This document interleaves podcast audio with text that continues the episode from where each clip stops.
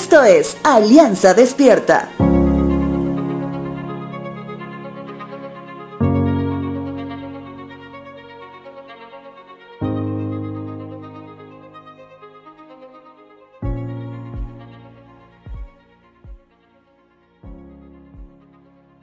Si el día de hoy nos ponemos a pensar qué grandes cosas sucedieron y sacudieron a la humanidad, dependerá mucho de qué edad tienes hoy y cuánta memoria tienes para recordar todo. Y te voy a dar unos ejemplos. Cuando el muro de Berlín finalmente fue derrumbado, o tal vez cuando la humanidad finalmente pudo estar en el espacio y pisar la luna. Tal vez cuando Israel finalmente fue considerada como una nación o pienso que en unos años, cuando finalmente hayamos logrado superar el COVID-19. Te hablo de esto porque en medio de todo ha estado obrando Dios para un propósito. Que en medio de las grandes cosas sin duda está Él.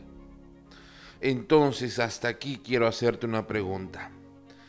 ¿Qué grandes cosas recuerdas que haya hecho Dios?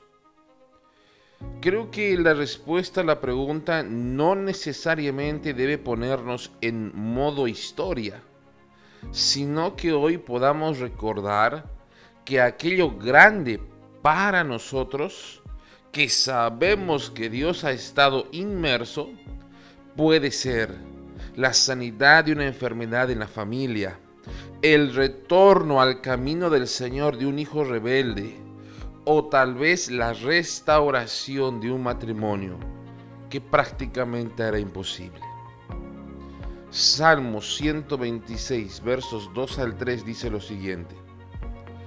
Nuestra boca se llenó de risas, nuestra lengua de canciones jubilosas. Hasta los otros pueblos decían, el Señor ha hecho grandes cosas por ellos. Sí, el Señor ha hecho grandes cosas por nosotros y eso nos llena de alegría. Qué bueno es recordar lo que hizo Dios, lo que está haciendo y lo que hará. Grandes maravillas en medio de su pueblo, en medio de quienes han puesto su confianza en Él. Romanos 8:31 dice, ¿qué diremos frente a esto? Si Dios está de nuestra parte, ¿quién puede estar en contra nuestra?